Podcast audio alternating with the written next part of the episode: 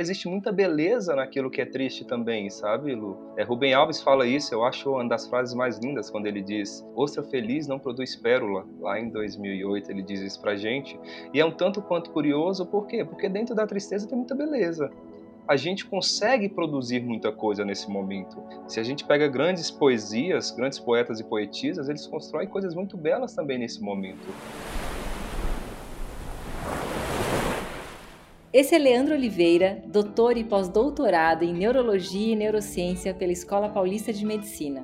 Leandro tem artigos publicados em diversas revistas científicas, entre elas revistas do grupo Science e Nature professor da pós-graduação do Albert Einstein e autor dos livros Neuroanatomia Clínica e do livro Cérebro e as Emoções, que está na lista dos mais vendidos na Amazon Medicina, entre alguns outros. Eu sou Luciana Branco e chegamos aqui à segunda temporada do Que Sei de Mim. E nessa temporada, a ideia é que a gente possa se jogar nos sentimentos que nos fazem ser humanos, aprender sobre eles e nomeá-los. Você que escutou a primeira temporada já sabe que eu acredito que só o indivíduo é capaz de promover na sua própria vida as transformações que deseja.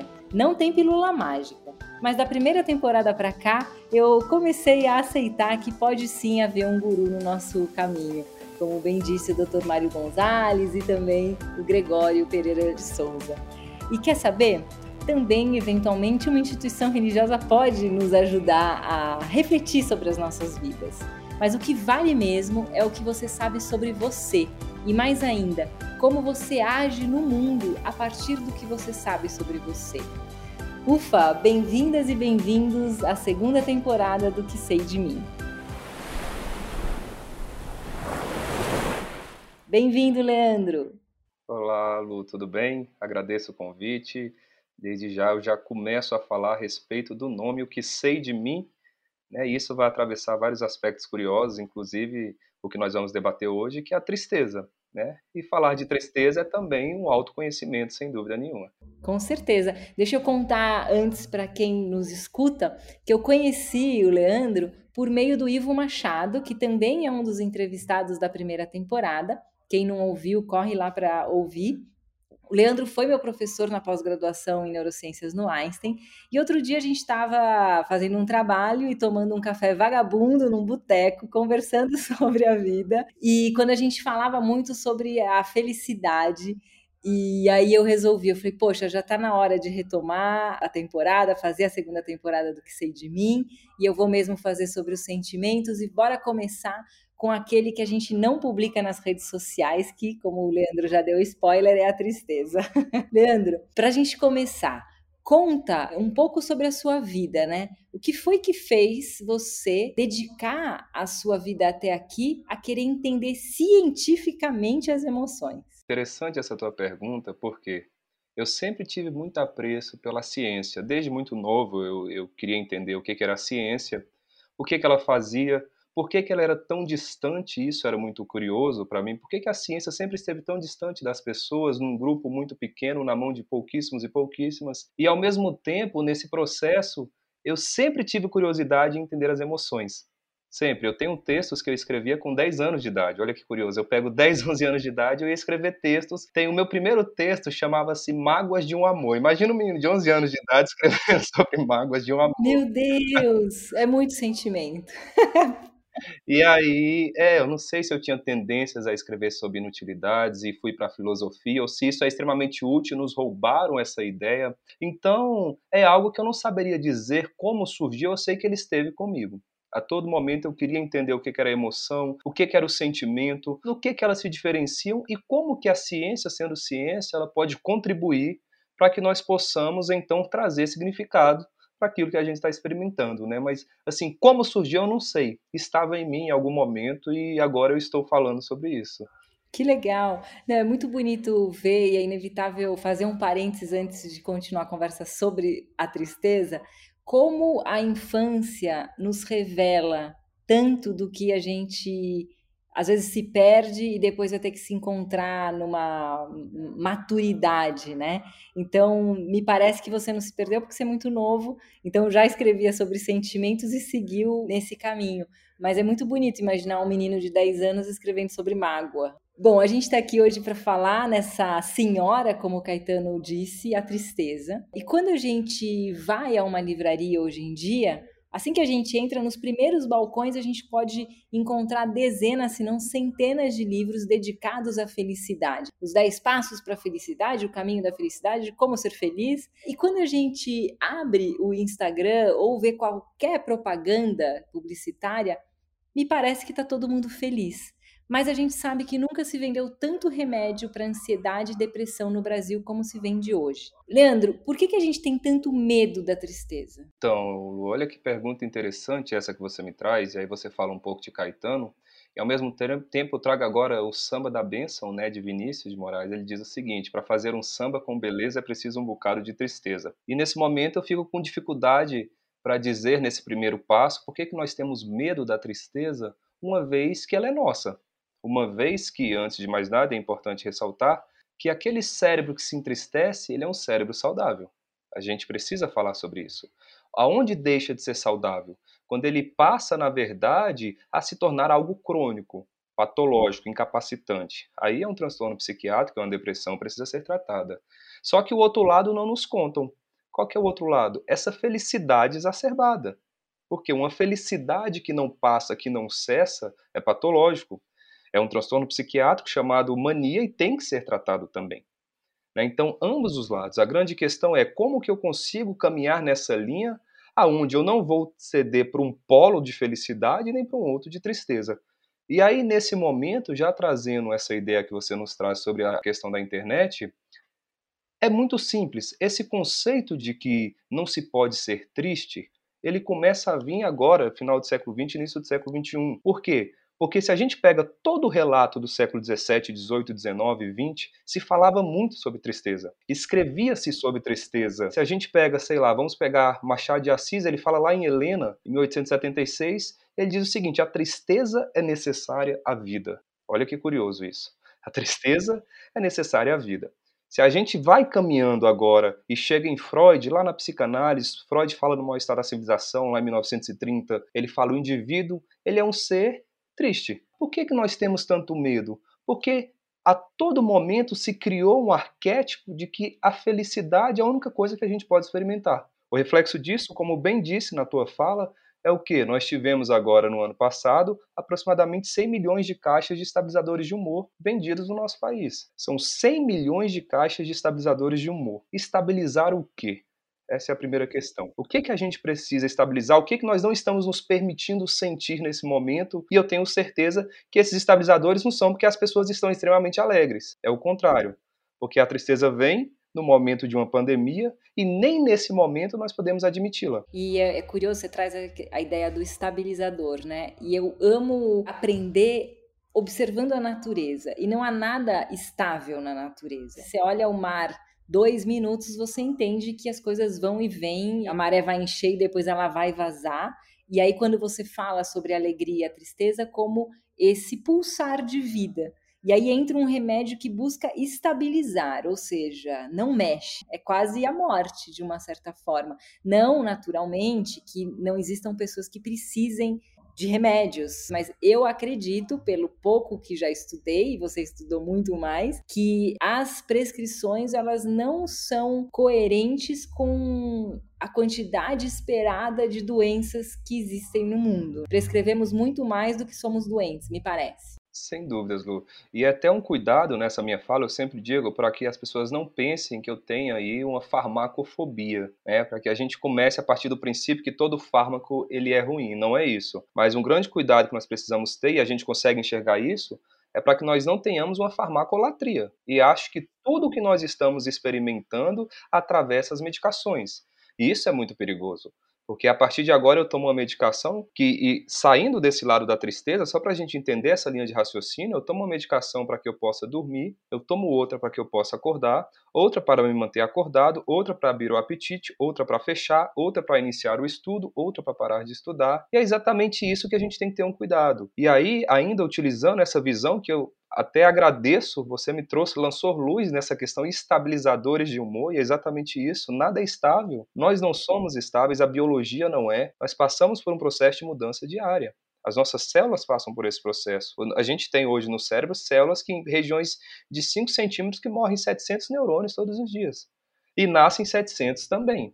Então não tem que estabilizar nada. A gente precisa simplesmente permitir sentir. Eu acho que essa é a grande questão. Naquele café vagabundo que a gente tomou, eu te perguntei se havia hoje pesquisas científicas dedicadas à tristeza, né? E a tristeza nesse espectro de ser apenas uma tristeza e não uma depressão, porque a gente também começa a significar tristeza como depressão, o que são duas coisas distintas. Eu entendo a tristeza como uma mola propulsora de mudança, né? Então você traz o samba que fala sobre isso também. Jung diz que o principal objetivo da terapia psicológica não é transportar o paciente para um impossível estado de felicidade, mas sim ajudá-lo a adquirir firmeza e paciência diante do sofrimento. Acho que a gente está todo mundo aqui concordando. Segundo ele, a vida acontece nesse equilíbrio entre a alegria e a dor. Há estudos que mostram como a tristeza se dá no cérebro, quais os hormônios que essa emoção alimenta no corpo. Conta pra gente. Mais uma vez, é sempre muito interessante essas tuas colocações, porque a gente não pode confundir tristeza e depressão. Né? A gente está tentando diferenciar, mas ao mesmo tempo, os estudos que nos trazem hoje alguma informação eles estão muito associados ao que é o transtorno. Nunca vamos estudar como que é o processo de tristeza saudável. É como que esse cérebro ele funciona. O que nós sabemos, eu já posso assegurar dentro da neurociência, é a seguinte questão. Nós temos aí vários agentes químicos que estão no nosso cérebro, que nós denominamos de neurotransmissores. Esses agentes eles fazem com que essas células troquem informações. Então eu tenho uma célula 1, passo informação para a célula 2, e a célula 2 para a célula 3 e assim sucessivamente. Dentre esses neurotransmissores, nós temos um que nós chamamos de serotonina. Esse neurotransmissor, que inclusive é o neurotransmissor que nós falamos que é um estabilizador de humor, na verdade, no sentido de que quando nós o tomamos, nós tendemos a regular aquilo que nós estamos experimentando. Então, toda vez que a serotonina ela reduz um pouco, a gente vai sentir uma sensação de tristeza começando a emergir, uma sensação de um desequilíbrio, provavelmente um aperto no peito, uma sensação mais de angústia, que é normal. E aí, como é que funciona? O que que essas maioria dessas medicações vão fazer? Entra-se com a medicação, essa medicação aumenta a serotonina e essa tristeza ela tende a desaparecer. Né? Então, do ponto de vista neurocientífico, o que, que a gente pode dizer que é a tristeza? A tristeza é uma desregulação desse neurotransmissor que é a serotonina. Existem outros agentes que poderiam auxiliar? Sim. Por exemplo, as endorfinas, a dopamina, por exemplo, pode fazer isso de uma maneira muito interessante, né? mas neurocientificamente o que estaria mais associado a essa regulação do humor seria a serotonina, que por sinal ela pode ser afetada de várias maneiras, inclusive dentro do contexto social. Seria o caso então de no momento em que a gente vê emergir esse silêncio, vamos chamar tristeza, que talvez ela pareça um convite para se aquietar, a gente permitir que ela entre em casa e escutar o que ela tenha a nos dizer de um jeito mais sutil do que, enfim, a gente está acostumado, né? Porque a alegria ela tem um volume mais alto do que a tristeza, me parece. Eu não sei, estou aqui viajando na conversa. Se a gente pega, por exemplo, a história, vamos lá para 1977, Clarice Lispector lança um livro muito interessante chamado A Hora da Estrela.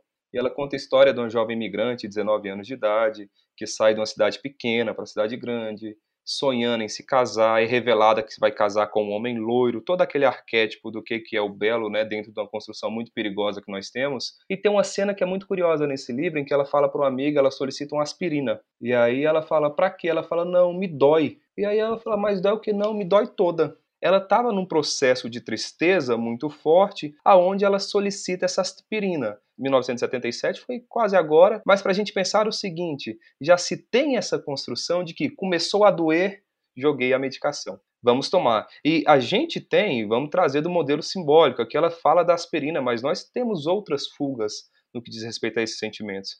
Uma delas, por exemplo, é o smartphone. Vamos para os smartphones. Outra delas, vamos para a bebida alcoólica. Então, existem essas fugas. Por quê? Porque não faz o que nós estamos fazendo nesse momento. Que é o quê? Vamos falar sobre a tristeza. Ela vai vir.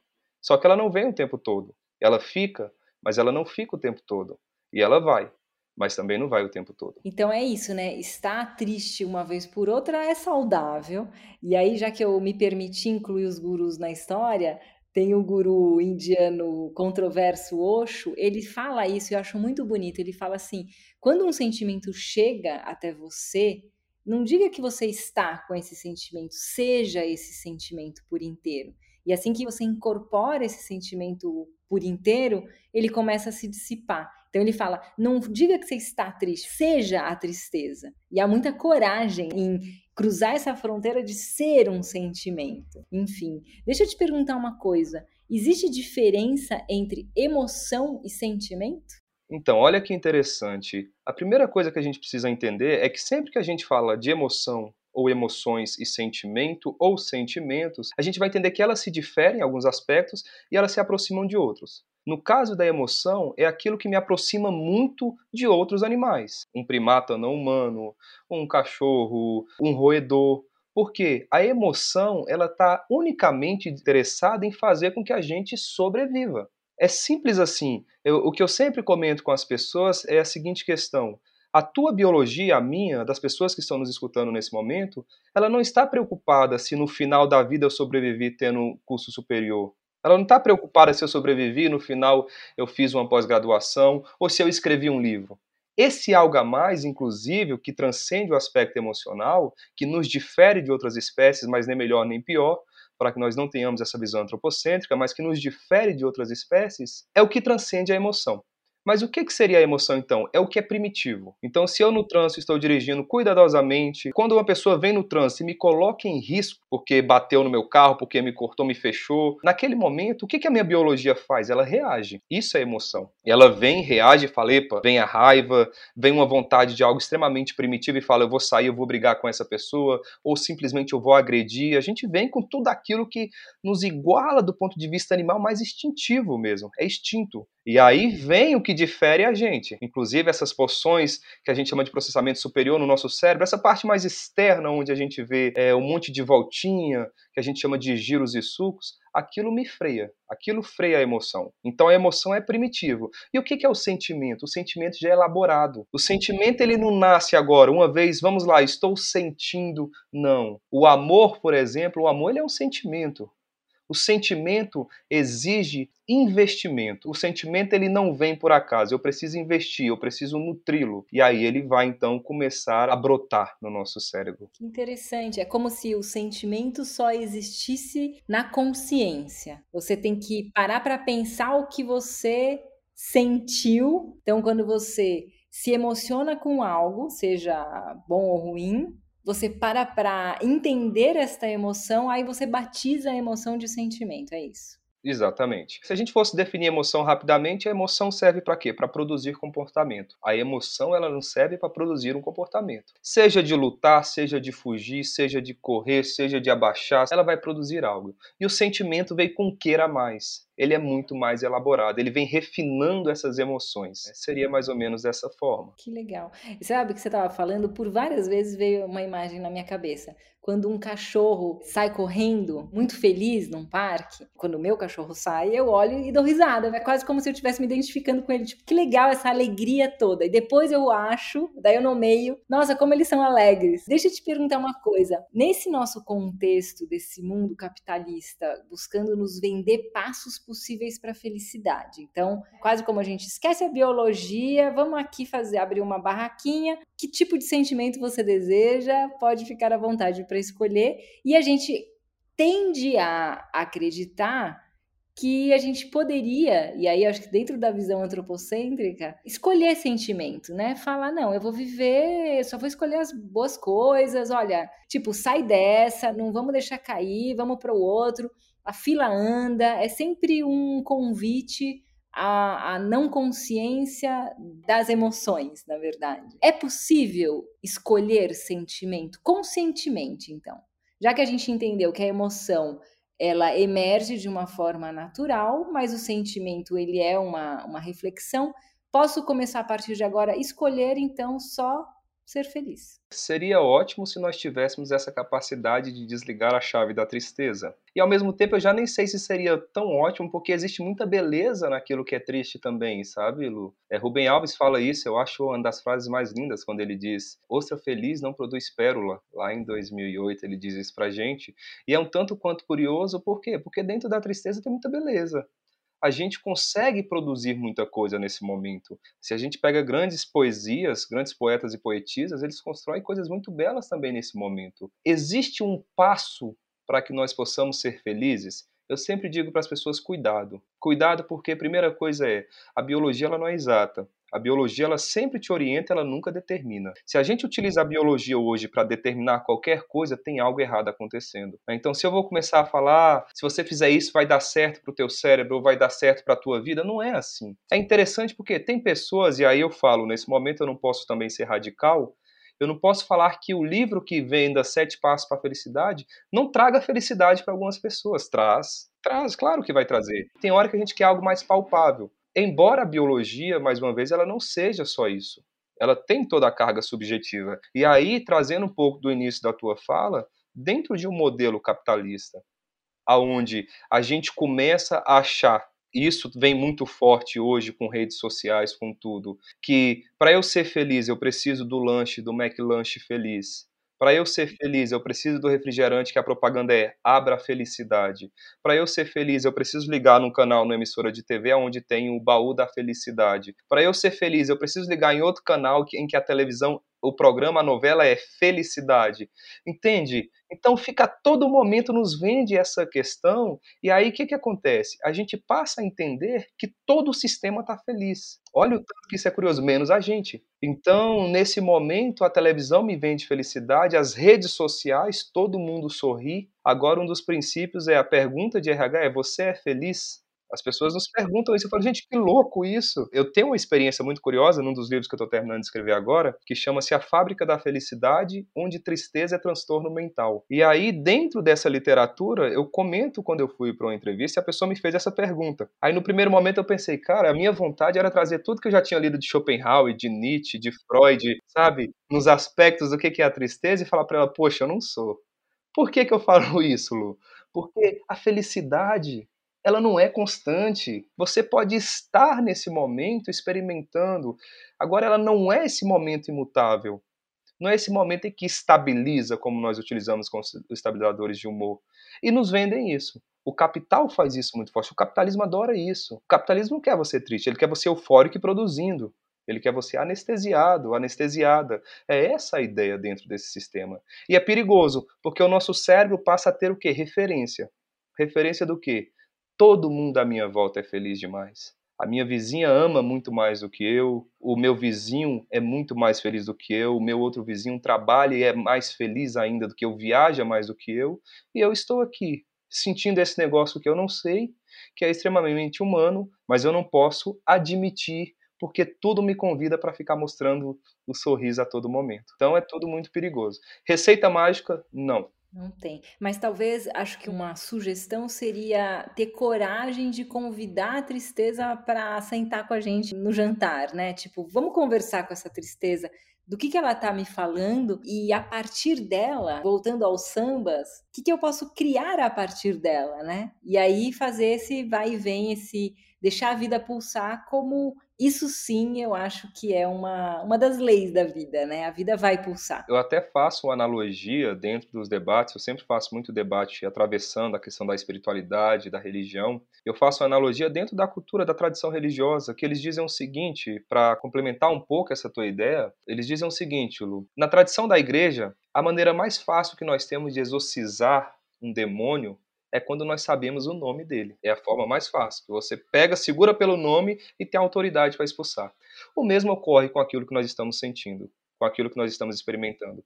Se eu não trago referência para as minhas sinapses, para o meu cérebro, para aquilo que eu tenho de conexão, se eu não admito, se eu não reconheço, se eu não crio essa intimidade que você fala na tua fala, se eu não trago para sentar comigo e falo, tudo bem, tristeza? Seja bem-vinda.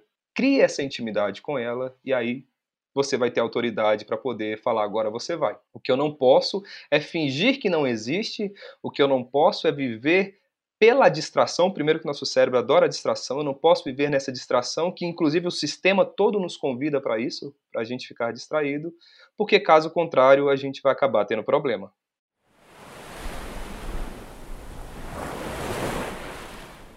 Agora eu gosto de colocar quem está aqui com a gente sempre num lugar humano, porque eu sei que você é muito cientista, embora você já tenha nos confessado aí seus sentimentos, queria entender um pouquinho mais como que é a sua relação com a tristeza. Como que é? Você chama ela para jantar?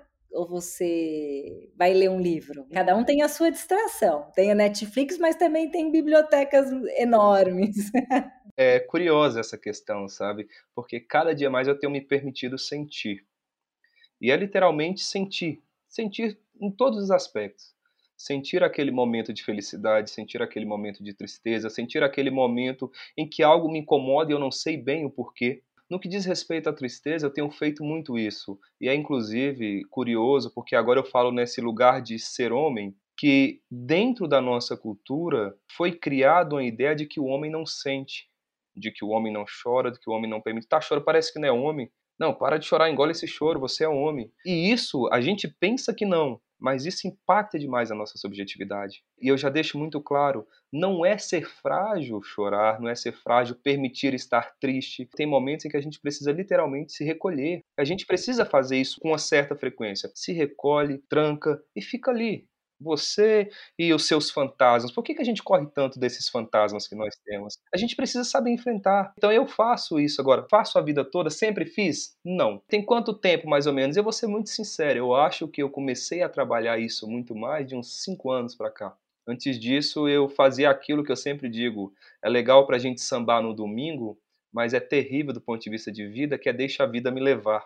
A gente não pode deixar a vida levar a gente, não. Ou a gente leva, então, porque se ela passa a te levar, você vai para qualquer lugar, seja aquilo que você queira ou aquilo que você não queira. Então, não, hoje eu me permito muito mais, eu falo muito mais, eu escrevo muito mais sobre isso, porque eu acho que é uma das formas de eu poder elaborar, porque eu acho que a, o, o, sentimento, a emoção, ela precisa ser elaborada, muitas vezes perlaborada, e o que eu faço é isso, é me permitir, me recolher, fico sozinho comigo, eu sei aqueles momentos que nem eu estou me suportando, porque a gente tem esses dias também, e tá tudo bem, né? A gente tem esses momentos em que eu falo, caramba, como é que eu faço para me desconectar? Sabe? e deixar eu aqui porque eu não estou me suportando.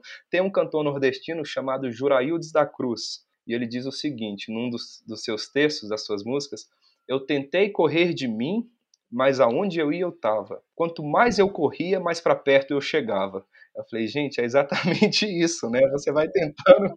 Maravilhoso. É a nossa sombra, né? Se for pensar exatamente, é, tipo, é o que o Peter Pan amarrou a sombra nele mesmo. É isso. Onde a gente for, a sombra vai. Não tem, não tem como ser diferente. Muito legal. Eu acho que uma coisa que me veio enquanto você falava, que eu acho fundamental, seria a gente, independentemente dos sentimentos, e essa segunda temporada vai passar, vai dedicar cada uma das conversas a um sentimento, seria a gente se permitir um pouco de tempo, né? Tempo para sentir, porque é uma conjuntura social que não nos dá tempo, né? A gente já acorda atrasado e vai dormir exausto. Então, como que a gente abre espaço no nosso dia a dia, que sejam cinco minutos por dia, para falar, e aí, o que que tá me visitando hoje, né? Eu tô alegre, eu tô triste, eu tô com raiva, eu tô angustiado, que nome que as coisas têm, e aí transformando emoções em sentimento, que eu acho que isso eu acho muito bonito, isso é ser humano, né? Exatamente. Tem uma questão que é muito curiosa também, sabe, Lu? Porque eu penso da seguinte forma: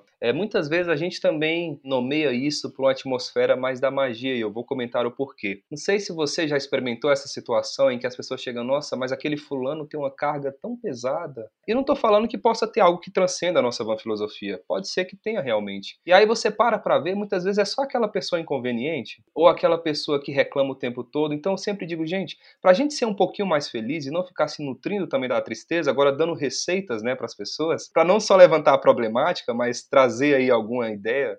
O que eu sempre falo é o seguinte, Lu, veja o meio em que você se encontra. Porque, assim, muitas vezes, sabe aquelas pessoas que só chegam para conversar com a gente sobre caixas de remédio? Já viu isso? Eu conheço, mas eu conheço muitas. Aquelas pessoas que chegam e falam para mim assim: nossa, eu tô com colesterol alto. Nossa, eu tô com diabetes. Nossa, eu tô com hipertensão. Nossa, eu tô com não sei o que. Eu tô... A pessoa só te traz problema em cima de problemas. E a gente pega, o cérebro capta isso. É curioso porque Freud, quando ele chega lá em 1938, já exilado, perto de morrer, a conclusão dele é a seguinte: por que, que nós passamos tanto tempo buscando a infelicidade e quando nós a encontramos, a gente se surpreende? Olha o tanto que isso é curioso. É curioso. Então, assim, não é que a gente precise também estar o tempo todo na tristeza, porque, como eu disse, ela vai vir, mas não fica sempre. Mas a gente tem que ter cuidado com o ciclo, com a, as conversas, fazer aquilo que te faz bem. Por que, que eu vou na casa de uma pessoa que não me agrada? Entende? Por que, que eu vou passar o final de semana, uma viagem de férias, com uma pessoa que não me faz bem? Para ficar mal, para ficar reclamando, para adoecer, porque o sistema imunológico cai, vira um monte de outras coisas, a troco de quê? A gente também se pega nisso, né? Sim, às vezes é a troco de não nos responsabilizarmos pelas nossas próprias existências, né? Você culpabiliza alguém que está fora. Personagens e narrativas para a gente não assumir a responsabilidade de sermos quem nós somos, de um jeito singular, tenho aos montes no mundo, né? Ah, Leandro, já acabou, você acredita? Eu adorei conversar com você. Se eu soubesse, a gente tinha deixado umas 4, 5 horas aí, não tem como, não, gente? a gente pode repetir com outros sentimentos. Eu te agradeço muito a sua presença, a sua generosidade em compartilhar todo o conhecimento que você tem. E o que eu sei de mim hoje é que eu quero viver de um jeito cada vez mais inteiro, mais íntegra, dando nome às minhas emoções, que agora eu já aprendi então que são emoções. Eu acho que é isso, refletindo e agindo a partir dessas emoções codificadas em sentimentos. E você, que nos escuta aqui, anda sentindo muita tristeza por aí? Compartilha com a gente nas redes sociais de O Que Sei de Mim. E agora, não sei se você viu, a gente vai contar a partir de agora com um consultório sentimental. Eu adorava ler Nelson Rodrigues, então eu estou aqui me aventurando. Se você contar um pedacinho das suas dores, um pouquinho das suas dores, por meio das nossas redes sociais, eu vou atrás de um desses incríveis especialistas para ajudar você a dar um passo a mais nessa compreensão das suas emoções e aí poder, e aí é por você, transmutá-las. Vamos juntos? Obrigada, Leandro. Eu que agradeço, muito obrigado a todos e a todas que nos, assist... nos assistiram, não, nos escutaram, né? E para fechar, o que eu quero deixar para as pessoas é que permita, sintam, fujam desse modelo em que a gente está o tempo todo correndo dos nossos sentimentos, sejam bons ou ruins.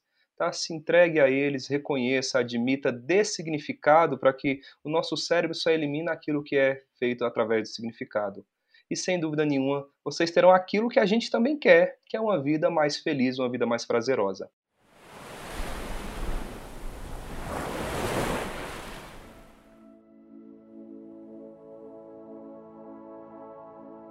Que Sei de Mim é uma produção da Querovi Podcasts e agora conta com o apoio da Pepita. A edição e a produção do áudio são de Mariana Garcia. A concepção e a apresentação são minhas, Luciana Branco. Conta para mim o que você achou desse episódio lá no Instagram, o que sei de mim, e conta também o que você sabe sobre você. Até o nosso próximo papo.